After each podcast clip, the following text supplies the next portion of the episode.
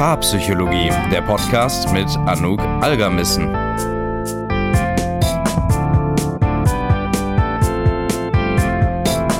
Herzlich willkommen zu einer neuen Paarpsychologie-Podcast-Folge.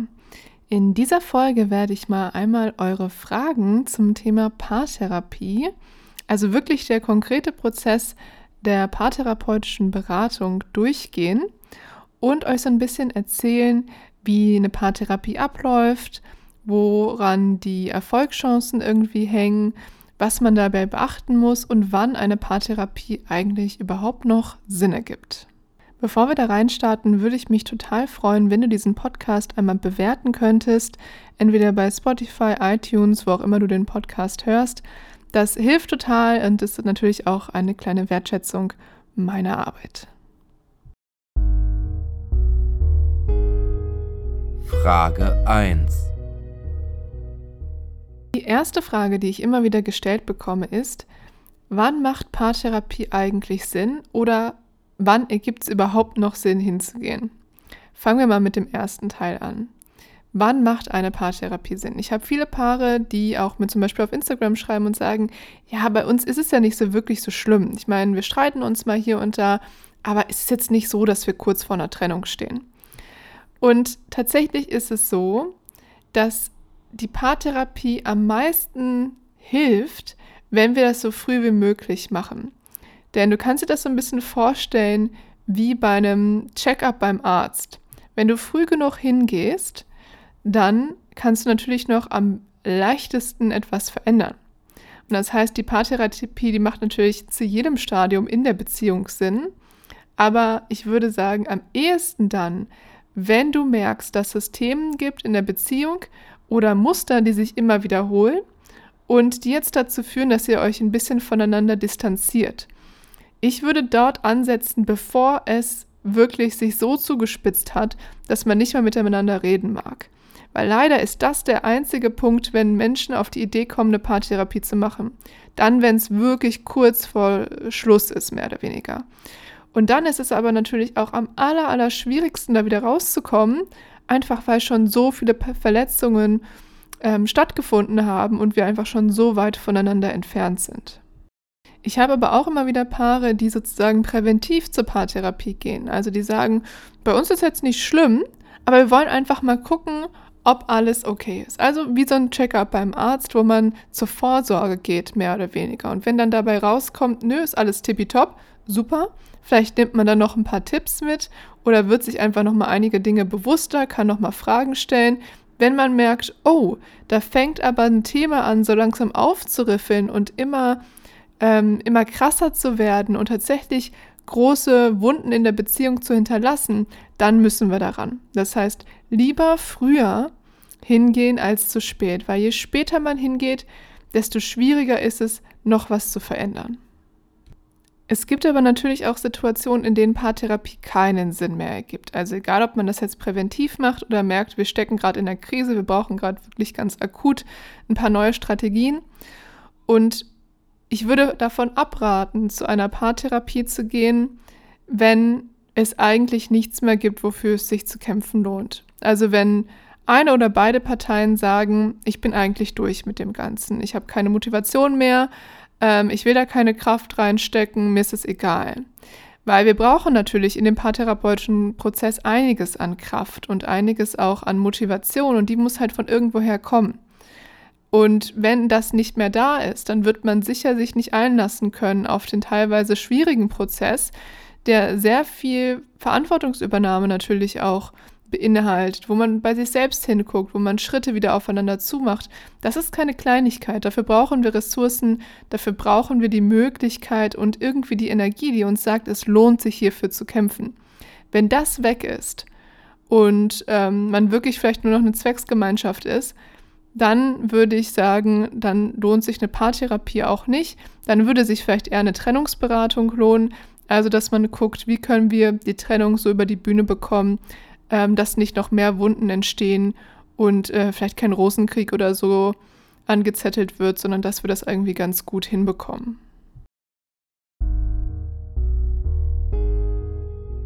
Frage 2. Wie arbeite ich in der Paartherapie? Das finde ich auch eine ganz, ganz spannende Frage, denn es ist nicht so, dass alle PaartherapeutInnen gleich arbeiten. Es gibt ja sehr viele unterschiedliche Ansätze, mit denen man in die Therapie starten kann, Techniken, Tools, aber auch Haltungen, therapeutische Haltungen, mit denen man arbeitet.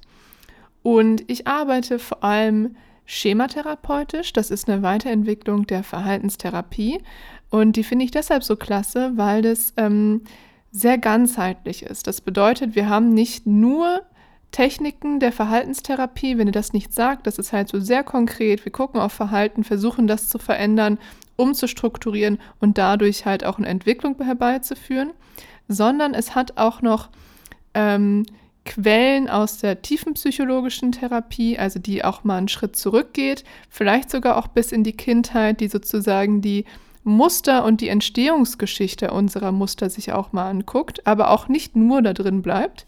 Also wir sind auch nicht nur in der Vergangenheit, keine Frage.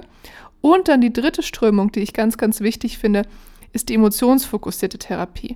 Also, dass wir mit unseren Emotionen arbeiten. Das ist ja auch etwas, das ich immer wieder im Podcast unterstreiche, wie wichtig das ist, eine Strategie für sich zu finden, im Kontakt zu stehen mit den Emotionen und die nicht als etwas abzutun, das irgendwie chaotisch oder irrational ist und sich dadurch aber halt total von denen beeinflussen zu lassen, eben weil man keine Möglichkeit hat, sie gut zu beruhigen.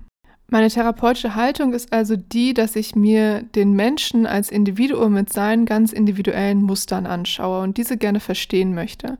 Und ich gehe da nicht ran im Sinne von, du bist krank oder bei dir stimmt irgendwie was nicht, sondern ich gehe eigentlich immer mit der Haltung ran, dass es einen guten Grund gibt, warum wir die Verhaltensweisen zeigen, die wir zeigen, warum die Emotionen hochkommen, die in uns hochkommen. Und das ähm, ist mir als Mensch, also mit meiner Person ist das ganz, ganz tief verflochten auch, weil ich diese Haltung auch einfach persönlich habe und deshalb spiegelt sie sich ja natürlich auch in meiner Arbeit wieder. Und bislang ähm, habe ich so häufig gemerkt, wie wichtig und auch wohltuend es ist, diesen mitfühlenden und verständnisvollen, aber natürlich auch analytischen Blick zu haben und davon auszugehen, dass Menschen gute Gründe haben, warum sie so sind, wie sie sind und dass man jetzt einen Weg finden muss, um diese Emotionen und die Muster, die damit einhergehen, irgendwie zu beruhigen, runterzufahren, damit das problematische Verhalten weniger gezeigt wird und es dadurch auch weniger Probleme natürlich in der Beziehung gibt.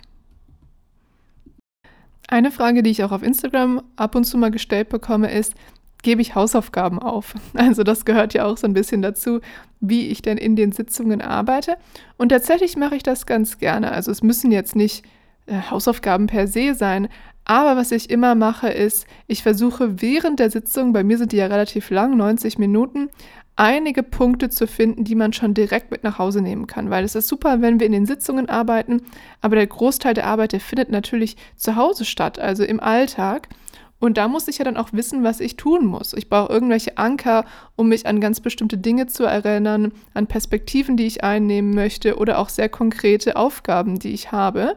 Das heißt, ich schreibe mir die immer während der Sitzung mit auf und fasse die dann am Ende der Sitzung einmal zusammen, dass man nochmal ganz prägnant äh, die wichtigsten Learnings, die wir erarbeitet, erarbeitet haben, dann mitnehmen kann, um sie dann auch wirklich konkret anzuwenden und zu Hause zu üben. Frage 3. Wie hoch sind die Erfolgschancen einer Paartherapie? Das kann man erstmal so pauschal nicht sagen, weil es hängt davon ab, welche Methode genutzt wird. Also ich habe ja gerade gesagt, ich arbeite mit der Schematherapie, die sich aus sehr vielen unterschiedlichen Quellen und Techniken zusammensetzt. Ähm, das ist erstmal ein wichtiger Faktor. Und dann aber ein anderer super wichtiger Faktor ist ähm, der Zeitpunkt, zu dem man in die Therapie kommt. Das habe ich vorhin schon mal kurz angesprochen. Das heißt natürlich, je ähm, eingefahrener wir sind in den Mustern und je mehr Ballast wir mitbringen, weil einfach schon so super viel passiert ist, desto schwieriger ist es natürlich da auch wieder rauszukommen. Also kannst du dir das so vorstellen, wenn ich einfach schon diesen Rucksack gefüllt habe mit diesen schweren, schweren Wackersteinen, dann müssen wir die da erstmal das abtragen, Stückchen für Stückchen und währenddessen uns auch noch darum kümmern, dass diese Muster sich verändern und dass wir neue positive Verhaltensweisen zeigen können. Das ist einfach eine zusätzliche Belastung. Das heißt nicht, dass man das nicht hinbekommt, das ist durchaus möglich. Ähm, Aber es ist halt auch schwieriger, weil einfach das Gewicht ist größer, die Schwere ist höher, die Leichtigkeit ist geringer und dadurch ist man natürlich auch ein Stück weit unflexibler und muss sich diese Leichtigkeit erst wieder erarbeiten. Ich glaube, was da leider ein enormes Problem ist, ist, dass ähm, das Vorurteil von Paartherapie eben ist, da gehen nur Paare hin, ähm, die ein bisschen, bisschen verrückt sind. Ne? So ein bisschen ähnlich wie auch das Vorurteil bei Therapie, ja, das ist nur für die Kranken. Ne? So, ja, hm, brauche ich ja nicht. Ich, bei mir ist ja alles okay. Und ähm, ich verstehe total, dass es eine gewisse Skepsis gibt, was äh, therapeutische Arbeit angeht. Aber auch gerade in diesem Fall ist es natürlich so, dass wenn ich ähm, diese Idee habe, dass Paartherapie nur für Paare ist, denen es richtig schlecht geht, naja, dann denke ich auch natürlich nicht daran, dass es ähm, vielleicht so oder so ganz gut tun würde und dass es ähm, ja noch andere wichtige Gründe gibt, warum man da hingehen könnte. Und das ist eigentlich total schade, weil viele Paare, denen ich begegne, ähm, da merke ich einfach, oh, die hätten vor fünf Jahren kommen sollen, vor zehn Jahren kommen sollen. Und dann hätten, dann wäre die Liebe noch größer gewesen, wäre die Flexibilität höher gewesen und wir hätten uns so viele Verletzungen und Missverständnisse wirklich sparen können. Das zerreißt mir manchmal wirklich das Herz. Also wenn ich das so von außen sehe und mir denke, Mist, das ist ein Paar, das eigentlich so toll zusammenpasst und jetzt konnten die aber nie aus ihren Mustern raus und das hat einfach über die Zeit dazu geführt, dass die sich jetzt so weit voneinander entfernt haben. Und das ist wirklich traurig und hat halt, glaube ich, viel damit zu tun, dass man Paartherapie als letzte Chance sieht.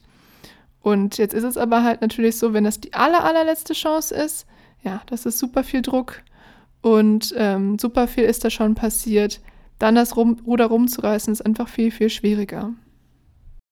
Ein weiterer wichtiger Punkt, der die Erfolgschancen beeinflussen kann, ist die zwischenmenschliche Komponente des Ganzen. Also es gibt hier da auch ganz interessante Studien zu, dass das, was den therapeutischen Prozess eigentlich am größten beeinflusst, ähm, die menschliche Komponente ist. Also wie gut ich mit meinem Therapeut, mit meiner Therapeutin klarkomme, ob ich eine Verbundenheit zu dieser Person aufbauen kann, ob ich wirklich das Gefühl habe, dass dieser Mensch mich versteht oder nicht.